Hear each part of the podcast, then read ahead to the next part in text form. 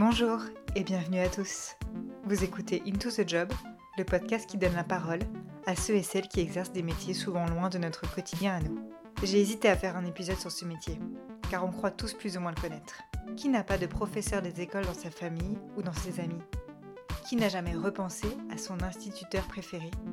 Qui n'a jamais vu à la télé des professeurs? En apparence, on connaît tous ce métier. Mais c'est en parlant avec ceux et celles qui l'exercent je me suis rendu compte que nous avions beaucoup d'a priori. Et que finalement, même les vieux métiers qui nous semblent familiers évoluent avec leur temps. Contrairement au dernier épisode, professeur des écoles n'est pas un métier de niche, mais un métier ultra représenté. C'est pour vous dire, en France, il et elle sont plus d'un million à enseigner, dont une partie dans les 50 500 écoles primaires. C'est presque ce que l'on pourrait appeler un métier d'utilité publique. Alors j'ai fait une entorse, une exception à la règle, comme on dit sur les bancs de l'école. Professeur n'est pas un métier difficile à expliquer, mais c'est un métier plein de clichés, plein de vieux schémas et plein de résumés à la va-vite. Pour tout vous dire, j'ai longtemps voulu être professeur des écoles. Alors ce métier résonne de façon un peu particulière pour moi. Alors que Camille, elle, n'a su qu'elle voulait faire ça qu'au milieu de ses études. Elle nous explique ce que veut dire enseigner dans une école en 2019. Ce qu'elle n'imaginait pas lorsqu'elle-même enfant, elle voyait ses professeurs, ce qu'elle imagine aujourd'hui pour capter ses élèves et ce qu'elle pense des nouvelles méthodes d'apprentissage. Une vision qui fait du bien, pour un métier où on a l'impression d'avoir déjà tout dit. Bonne écoute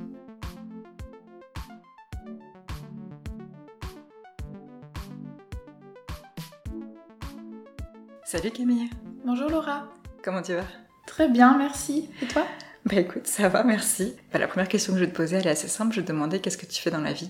Alors, je suis enseignante et plus particulièrement professeure des écoles. Et cette année, j'ai ma classe à moi. C'est la deuxième année que ça se produit. Mhm. Donc, euh, j'ai une classe de CM2 dans une école classée REP, donc en zone prioritaire. Explique-moi, comment est-ce que ta semaine, elle s'organise? Il y a le temps de présentiel devant les élèves, Mhm. donc euh, c'est de 8h45 jusqu'à 16h, avec Mhm. le temps euh, de la pause méridienne. La pause Euh, méridienne, c'est le midi, c'est ça? Ouais, c'est ça. Donc euh, c'est le moment où les enfants mangent à la cantine et c'est un temps qui est pris en charge par les agents périscolaires qui sont embauchés par la mairie. Et puis, euh, comme je suis en cycle 3, euh, il y a pas mal de temps de correction aussi. Mhm. Le soir après la classe, moi c'est comme ça que je m'organise, je préfère le faire régulièrement tous les soirs plutôt que d'accumuler toutes les corrections le week-end. Et il y a aussi le temps de préparation de classe. Donc euh, moi c'est principalement pendant les vacances que je le fais. Et après voilà, il y a du- des petits ajustements à faire euh, tout au long de la semaine.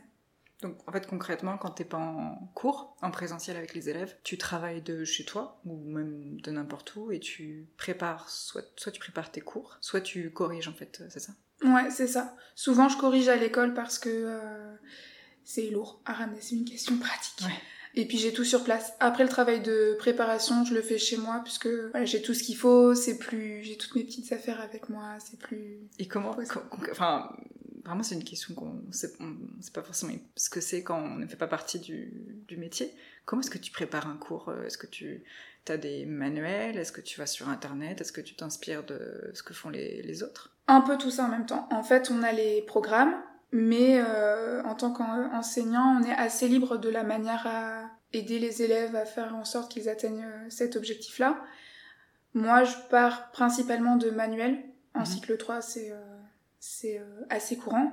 Mais après, euh, voilà, pour que ça convienne à ma manière d'enseigner ou autre, j'agrémente avec des choses que je trouve sur Internet, sur des blogs euh, d'enseignants. Ils font vraiment un travail fantastique.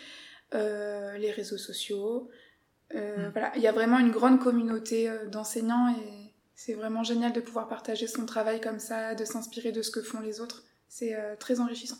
Tu disais là dans ta réponse euh, t'adapter à ta manière de- d'enseigner. Est-ce que toi tu as une manière spécifique et des choses que tu as appris au début, on t'apprenait, c'est comme ça que ça se fait, puis finalement en fait c'est pas ta façon de faire? Ouais, en fait, il y a la manière d'enseigner qui convient à l'enseignant, puis il y a aussi le fait qu'on on est obligé de s'adapter à nos élèves. Euh, L'école dans laquelle je suis, je sais que les élèves, pour que ça fonctionne, il faut qu'il y ait beaucoup de manipulation. Euh, Donc c'est-à-dire qu'ils manipulent des objets pour comprendre. Ouais, euh, notamment pour les mathématiques ou même pour le français, les sciences. Et l'écrit, c'est quelque chose qui est assez, euh, qui peut être compliqué pour eux et ça met une barrière euh, assez rapidement puisqu'il y en a quand même plusieurs que, qui sont nouvellement arrivés en France. voilà, on essaye des fois d'enlever quelques difficultés pour se concentrer sur vraiment l'objectif visé lors d'une séance. Professeur des écoles, c'est un métier où il y a beaucoup de clichés. Euh, qu'est-ce que c'est quoi les clichés qui t'agacent le plus? Oh, Je crois que le principal, c'est le cliché sur les vacances. Oui, l'enseignant, euh, oh bah il travaille de 9h à 16h et puis il est en vacances une bonne partie de l'année. Alors oui, c'est vrai, on a beaucoup de vacances. Après, voilà, chacun s'organise comme il veut. Mais il faut savoir que sur ce temps de vacances, il y a quand même beaucoup de temps de préparation, notamment les petites vacances euh, entre chaque période. Clairement, on passe pas nos deux semaines euh, les doigts de pied en éventail. Euh.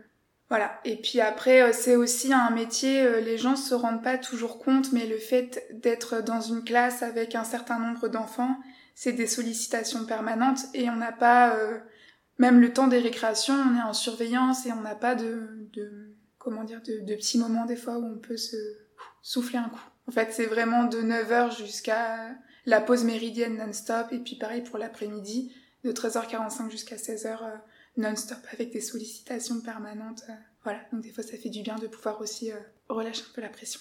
Est-ce que la façon dont tu vois ton métier aujourd'hui, ça correspond à ce que tu pouvais imaginer quand tu étais petit et que tu étais à l'école, donc tu étais élève toi-même et que tu voyais ton, ton professeur en face de toi?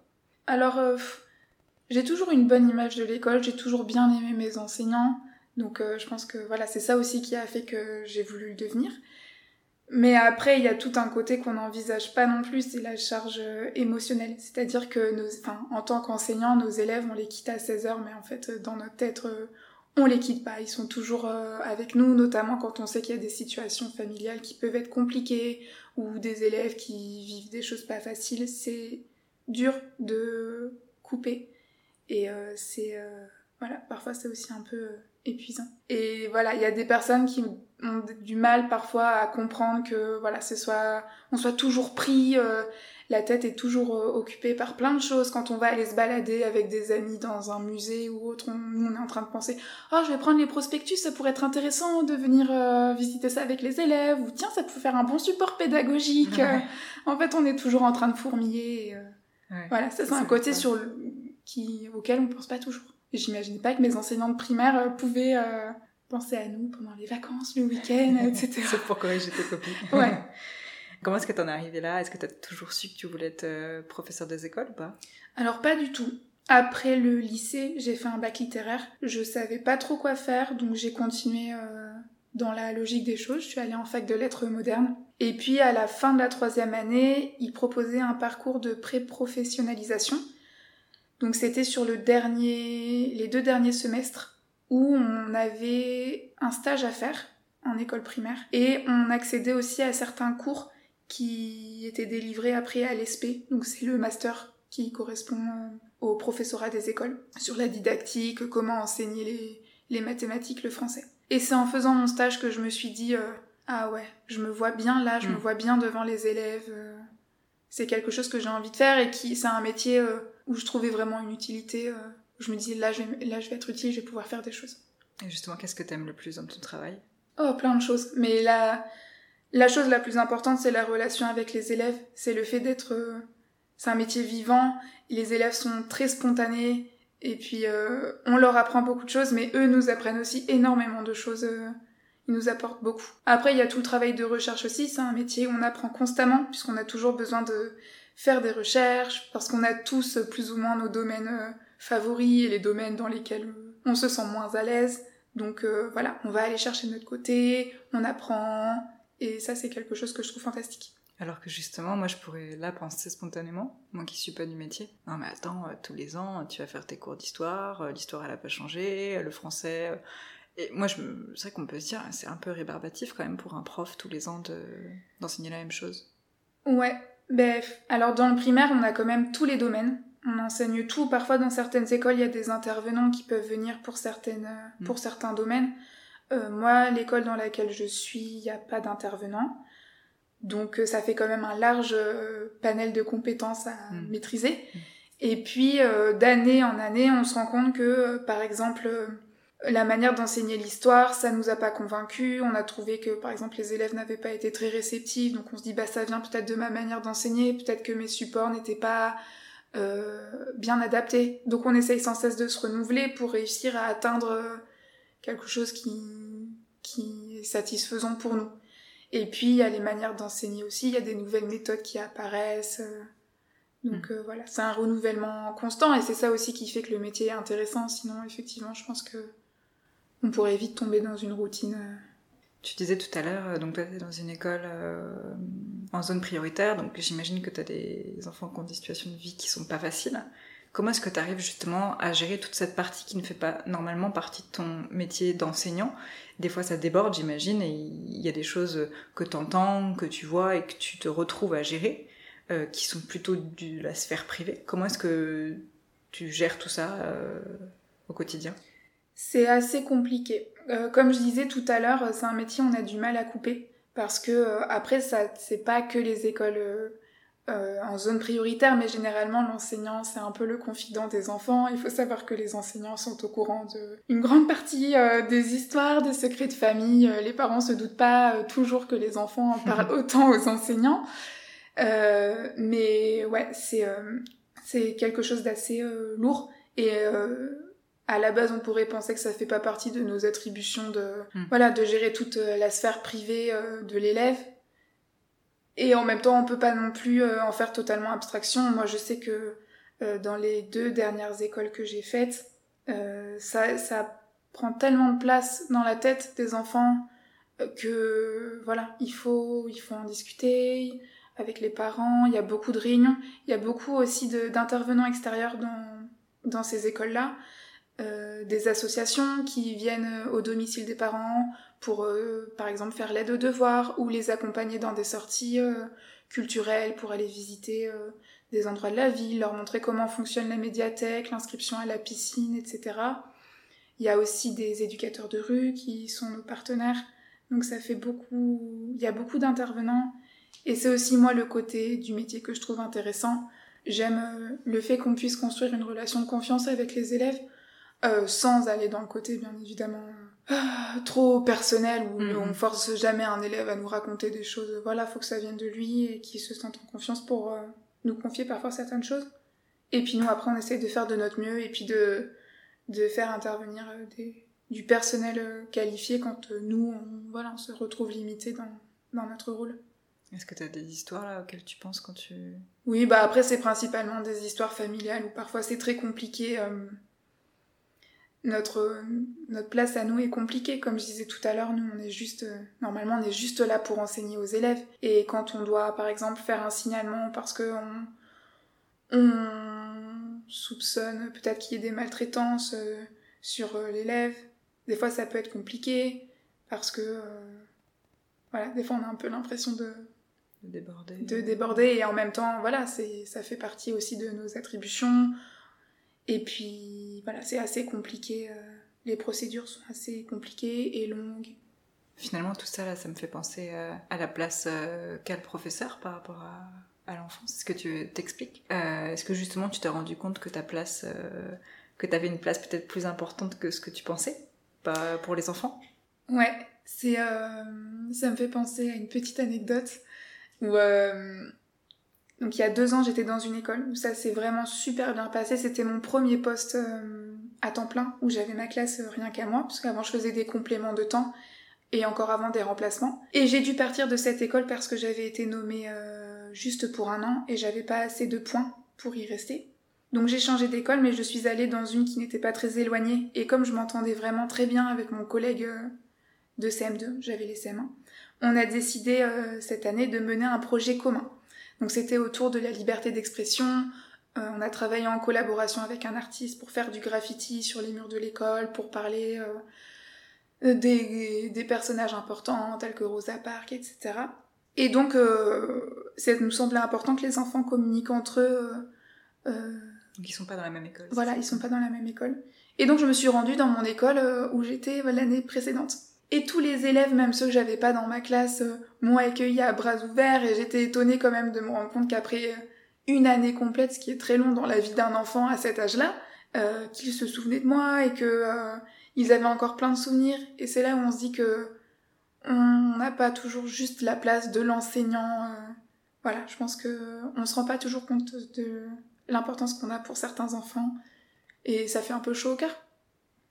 Est-ce que tu te toujours faire ce métier dans 5 ans ou est-ce que tu te vois ailleurs Ouais, non, je m'y vois tout le temps. Je pense que avant de faire le tour de ce métier, il en faut du temps. Parce que même si parfois on peut peut-être avoir la sensation d'avoir d'avoir euh, terminé, enfin je sais pas, d'avoir fait le tour avec un niveau, on peut changer d'école, on peut changer de niveau, il euh, y a plein de choses à faire et euh, on est en renouvellement constant, donc voilà. Et puis après moi c'est quand même un métier que je trouve très intéressant et qui me permet aussi de m'épanouir personnellement. Voilà, puis je me dis que on a des petites choses à apporter aux élèves pour leur vie de plus tard, leur donner des petites astuces, essayer de les aider. Voilà, je suis contente de pouvoir me dire que je participe à ça. Et ils sont curieux justement de savoir ce qu'ils feront plus tard. Ils t'en parlent. Est-ce qu'ils sont parce que là notamment tu as des CM2, donc c'est des élèves qui vont l'année d'après aller au collège. Est-ce qu'ils sont ils sont curieux, ils sont anxieux, ils t'en parlent euh, Ouais, un petit peu. Alors euh, j'étais assez surprise cette année de j'avais une classe de CM1 CM2 de découvrir qu'en fait ils ont des euh, ils se projettent de manière très concrète en fait dans leur, dans leur avenir. Il y en a quelques-uns bien évidemment qui rêvent de devenir footballeur professionnel, mais il y en a beaucoup qui ont des voilà qui savent concrètement quel métier ils veulent faire, coiffeur par exemple. Ils savent qu'ils voudront habiter euh, dans un appartement, avoir tant d'enfants, se marier, et c'est rigolo de voir qu'ils ont des rêves en fait très très accessibles, enfin presque d'adultes en fait, ce que nous parfois on pourrait la manière dont nous on pourrait se projeter. Est-ce qu'il y a des choses que tu aimerais changer dans ton métier? Il faut savoir qu'on a des, tout au long de l'année, on a des heures de formation qui nous sont délivrées par euh, des conseillers pédagogiques. moi, j'aimerais bien aussi qu'il y ait beaucoup plus d'échanges de, pratiques, mais que ça fasse partie de nos, heures obligatoires. Parce qu'après, euh, au sein de notre propre équipe, bien sûr, on échange sur nos manières de fonctionner, mais qu'on ait du temps pour pouvoir aller voir euh, d'autres classes, voir comment un collègue fonctionne, ou même voir dans différents types d'écoles parce que enseigner dans une école classée REP n'est pas du tout la même chose qu'enseigner dans une école en pleine campagne, qu'en centre-ville. Et je trouve que ça pourrait être très intéressant et vraiment très riche d'aller voir la manière dont fonctionnent certains collègues. Là, depuis quelques temps, sur les réseaux sociaux, il y a une grosse communauté qui s'est développée et je trouve ça formidable de pouvoir lire euh, euh, les expériences de chacun. je trouve que ça apporte beaucoup, donc si ça pouvait parfois entrer dans notre plan de formation, ce serait vraiment vraiment super, ce serait concret, et puis on verrait d'autres choses, parce que parfois on a tendance à voir uniquement euh, ce qu'il y a devant nous, et en fait il y a tout un panel de... Il te propose quoi là par exemple aujourd'hui comme formation? Oh, C'est beaucoup... Il y a beaucoup de formations sur les, euh, les apprentissages fondamentaux, tels que les mathématiques, euh, le français, comment enseigner les sciences, etc. Après ça c'est c'est des choses je dirais que, enfin du moins moi, pour mon cas, c'est pas toujours euh, là j'aurais besoin d'être par exemple. Je sais que euh, avoir des formations aussi sur euh, gérer des besoins, gérer des élèves pardon à besoins particuliers, ça serait très intéressant dans nos classes. Maintenant dans le primaire, on a très souvent des élèves en situation de handicap qui sont en inclusion dans nos classes et on n'a aucune formation là-dessus. C'est-à-dire qu'on peut accueillir un élève qui serait atteint d'autisme et pour autant, on n'a aucune formation sur euh, ce que c'est, euh, quels sont les gestes parfois à adopter euh, quand l'élève, je sais pas, peut faire une crise ou quelque chose comme ça. Et c'est vrai que parfois ça manque un peu. Je pense que ça pourrait nous donner un peu plus de confiance. Moi, je me dis, tu sais, c'est l'enseignement, donc ça fait très très longtemps que ça existe, tu vois, on peut remonter jusqu'à Platon. Et finalement, il y a des choses qui n'ont pas tellement changé. Le fait que tu es une classe, qui soit euh, là assise et qui, écoute un professeur Est-ce que si vraiment c'est un peu compliqué parce qu'il faudrait s'enlever beaucoup de tu vois de schémas de, pensée, mais est-ce qu'il y a des choses que tu penses qui pourraient être testées euh, euh, pour changer complètement la façon d'enseigner Tu vois, je sais pas, le fait d'avoir plusieurs profs à la fois ou justement sur les nouvelles méthodes, tu vois, d'apprentissage. On sait aujourd'hui qu'il y a beaucoup de nouvelles méthodes qui sont proposées en primaire avec la méthode Montessori, et beaucoup d'autres. Est-ce que tu penses qu'il y a des choses qu'on pourrait tester euh... et que toi t'aimerais tester? Ouais, il y a pas mal de pas mal de choses, mais c'est pareil, c'est euh, sur ces nouvelles méthodes ou sur les petites innovations qu'on peut trouver, c'est beaucoup de d'informations personnelles que nous-mêmes on recherche. Euh, on n'a pas d'enseignement nous là-dessus, on n'a pas de formation, donc des fois ça peut être long de d'oser se lancer. Parce que comme tu dis, on a un schéma quand même assez classique et parfois d'en sortir quand dans l'équipe enseignante tout le monde a une manière d'enseigner très classique, ça peut faire un peu peur. on peut avoir peur simplement de, de rater. Mmh. Mais euh, je sais qu'en ce moment, il y a pas mal d'enseignants qui se lancent dans la classe flexible où euh, c'est pas le il y a plus euh, les tables face au tableau mmh. il y a des assises différentes les élèves peuvent travailler sur des gros ballons gonflables certains enseignements peuvent se faire pendant que les élèves sont allongés par terre enfin c'est vraiment l'élève qui qui choisit euh, la posture ou l'endroit dans lequel il se sent à l'aise pour euh, travailler, puisqu'on a beaucoup d'élèves aussi qui sont euh, hyper actifs mmh. et rester une heure et quart assis à une table, c'est insoutenable pour eux et ça les empêche de travailler. Alors parfois leur, leur laisser la possibilité de s'exprimer et de se voilà de trouver une manière de travailler qui leur correspond, c'est aussi les aider et je trouve qu'on voit de plus en plus là-dedans à l'écoute de l'enfant voilà, je trouve ça bien et intéressant. Mais je pense, enfin, en tout cas pour mon cas, c'est quelque chose qui m'intéresse beaucoup. Mais pour l'instant, je me sens pas encore de me lancer à 100% là-dedans. Alors on y mm. va petit, euh, petit pas par petit pas. Puis c'est pareil, il y a aussi une question de budget, puisque faut avoir beaucoup de matériel. Il faut savoir aussi que le professeur des écoles euh, dépense beaucoup son, son propre argent en fait pour euh, agrémenter sa classe de plein de choses. Oui, tu me parlais euh, à un moment de, des livres que tu achètes, ouais, beaucoup d'albums euh, de jeunesse, de livres que j'achète euh, moi-même. Après, ça c'est pas prévu, il y a pas de budget qui sont prévus pour. Il y, a, y, a, un budget, mais bon, c'est des fois en fonction de notre des dépenses qu'on fait. Voilà, il y a toute une équipe. En fait, il y a un budget quand même commun pour toutes les enfin toute l'école. Et voilà, faut quand même le partager. Et puis, puis parfois quand tu es dans un magasin que tu trouves l'album que tu veux ben tu vas l'acheter directement et puis tu mets tout le matériel, euh, oui, même parfois le matériel euh, de mathématiques que tu peux trouver dans certains, dans certains magasins. Euh. Et le fait, on a longtemps eu et que ça commence à changer justement avec ces nouvelles méthodes, du rapport autoritaire. Quand je dis autoritaire, c'est pas au sens dur du terme, hein, mais c'est le, le professeur qui dit voilà c'est comme ça qu'on fait il n'y a pas le choix du fait que par exemple avant, hein, ça, c'est des choses qui sont de moins en moins, et, presque heureusement, j'aurais envie de dire. Euh, tu, réponds, mais tu, quand tu prends la parole en classe, tu ne fais que répondre à ma question. Mais tu n'es pas libre de t'exprimer, et je sais pas, euh, de me raconter ta journée, euh, ou de me raconter, je sais pas, ce que tu auras envie de me raconter, en fait. Qu'est-ce que tu en penses de ça, de, du, du rapport autoritaire? Qui pourrait y avoir entre professeur et, et élève moi, j'ai toujours trouvé qu'il était très important d'avoir une bonne relation avec mes élèves. Je fais toujours en sorte que eux se sentent à l'aise de venir me voir euh, quand ils ont besoin. Et pour que ça se produise, je pense que voilà, il faut quand même euh, instaurer une relation et ça se fait par euh, voilà, les laisser libres de raconter des choses parfois en classe, de raconter leur week-end, qu'ils aient leur petit moment libre de parole. Donc pour moi, c'est important. C'est important que l'enseignant il y a forcément, on est obligé de mettre des barrières parce que sinon ça devient trop compliqué. Mais euh, voilà, de laisser parfois une petite porte où euh, l'élève sent qu'il peut, il peut venir euh, voir l'enseignant, que l'enseignant ne se mette pas trop haut par rapport aux élèves pour pas devenir inaccessible.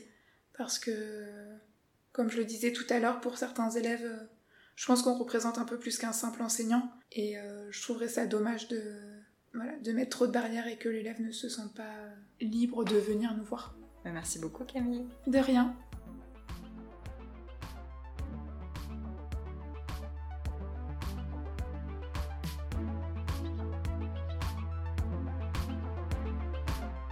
Merci encore à Camille d'avoir partagé son expérience de professeur des écoles.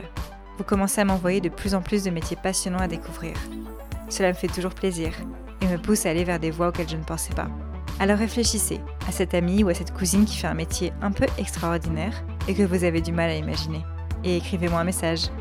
Si vous avez aimé cet épisode, n'hésitez surtout pas à le partager autour de vous, à le faire connaître, à mettre 5 étoiles sur iTunes. J'ai besoin de vous pour en faire parler et pour que d'autres personnes découvrent le podcast et ses formidables parcours et histoires de job. Merci et à très vite pour un nouveau métier.